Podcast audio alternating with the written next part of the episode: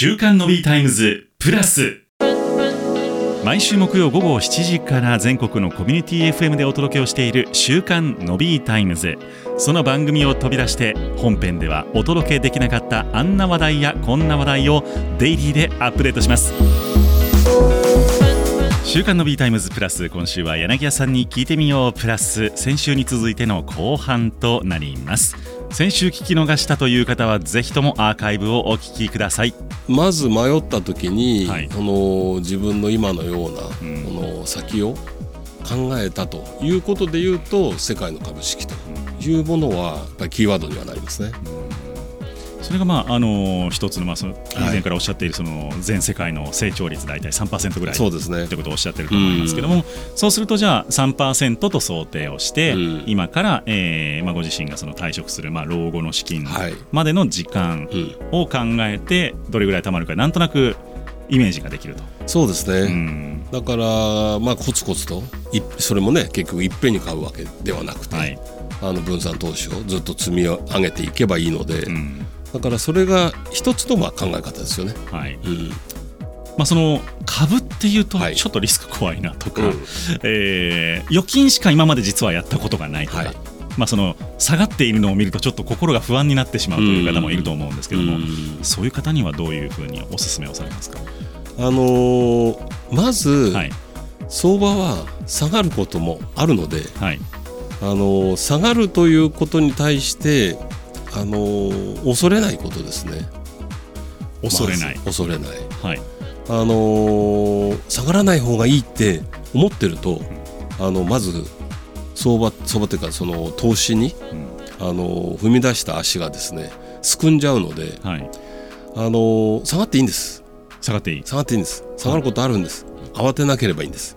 もうそのままどっしりと構えて。と構え。るひたすら積み立てる。そうです。積み立てるだからそれが皆さんの強みなのでうん。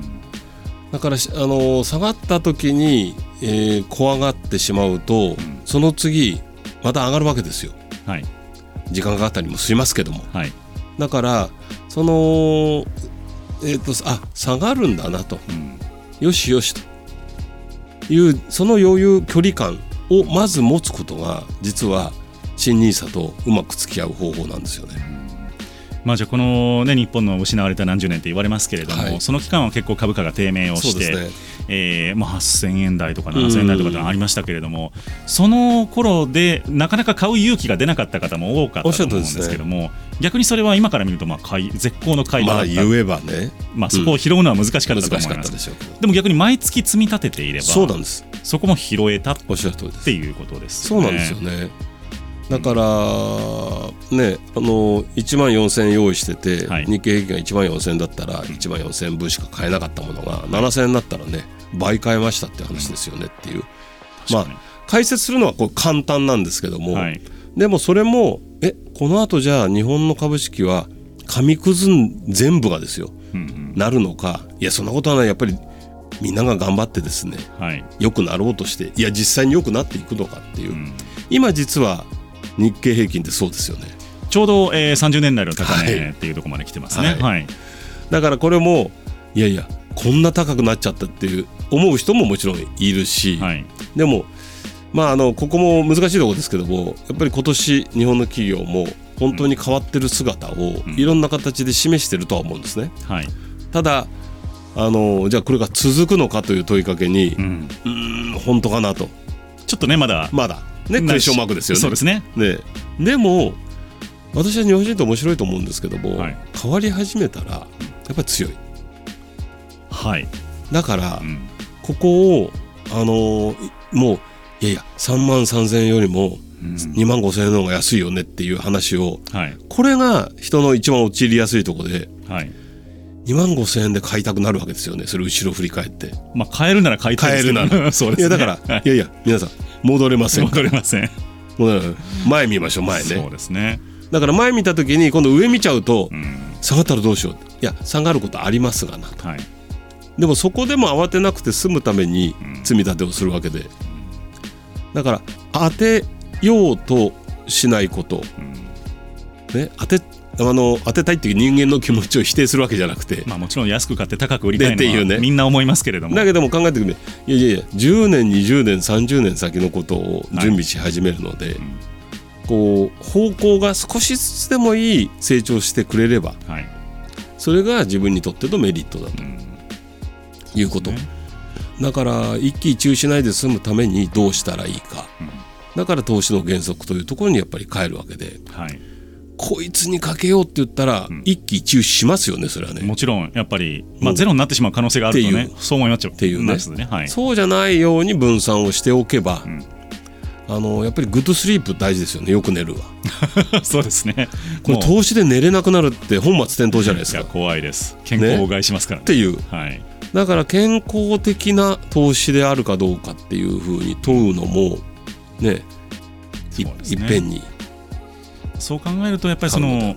えーとにかく分散を聞かせてそうなると思いますね。世界中の銘柄に分散をする、あと毎月決まった金額を買い続けるその時間の分散も両方やることによって、確率を上げるっていうことですよね。そうなんですよ。はい、で結局リターンが欲しいっていうふうにこれまたあの必ず思うんですけども、はい、あのそれ世界中の人がみんな狙ってるんで。そうですね。間違いなくはい、それは狙ってるので、はい、でなぜそれがグラってなるかっていうとん。リスクに耐えられないからですよね、うん、だからいやだってコロナだって世界の株式30%下がったんで。そうですね。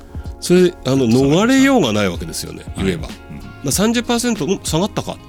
っていう余裕が持てる理由ってはい、きっちり分散してれば30%下がったら、うん。いやまたちょっと時間かかるけど30%戻るんじゃないかなっていうふうにうん。自分で思えるかどうかだけじゃないですか。私もあの時30%下がって実際持っててはい、2年。いやもうちょっとかかるかな、うん、3年ぐらいかかるかな。もうちょっとかかるかなぐらいで思ってたらはい。1年かからずに戻っちゃったわけですそうよねなんですよね。なのもう日本株は最高値、ていう。ね、目指してるようなか最高値ね、でもあの、まあ。高値目指してるような感じなので。うん。本当にコロナ後のあの回復は本当に目覚ましいものがあったなとも思いますし、まあ、そう考えるとやっぱり定期的にあの決めたことをずっとこう決めたものを買い続けるそうなんですよね。最終的にすごく力になっていくってことですよね。そうなんですね。だから私が自分でまあ会社で作ってるファンドっていうのは、はい。ファンドの中でちゃんと世界の成長に合わせて入れ替えたりをしていくので、だかはいら皆さんのご心配がなくていいようにっていうのが投資信託の一番の特徴なので、はい。きっちりと分散投資をしてメンテナンスをしてフォローアップをしてっていうようなことをやるために、うん。まあ、そういう箱がありますから。はいだからその新ニーサというのでせっかくねそうですね。さあと思った時にははい。やっぱりそういうあのコツコツと、あのー積み上げていくことをぜひ皆さんにはいスタートしていただければなというふうには思いますね。あのみんな慌てることはないんですね、うんうん。今のこの状況なので。ただ、あの2024年になると当社でも新しいラインナップ。はい。で皆さんがもう一回ですね、本当かと、うん。あの皆さんが、えーご自身で納得するものをあのご覧になっていただいてそしてあの一歩をスタートされるといいかなというふうに思いますね。ありがとうございます。えー柳谷さん、そして青空投信の皆さんの思いの詰まった商品も、えーラインナップされるということでございますので、ぜひね、あのー詳細をご確認いただいて、いいなと思ったら、えーそういう商品もご利用いただいて、資産を、ぜひえー増やしていただければなとそう思います。思います。ニーサの一歩を始めていただく、とても良い機会ですので、えーちょっとね、数が多すぎてひるむっていうのも分かるんですけれども、うん、もう一歩の勇気を持って世界に分散投資をしていくというところをキーワードに考えていただければはい。と思います、過去の実績や予想見解は将来の運用成果を示唆あるいは保証するものではございません。投資信託のお申し込みにあたっては投資信託説明書等をご確認いただきご自身でご判断ください、えー本日も柳谷さんに聞いてみようプラス青空投信の柳谷会長とご一緒いただきました。どうもありがとうございました。どうもありがとうございました。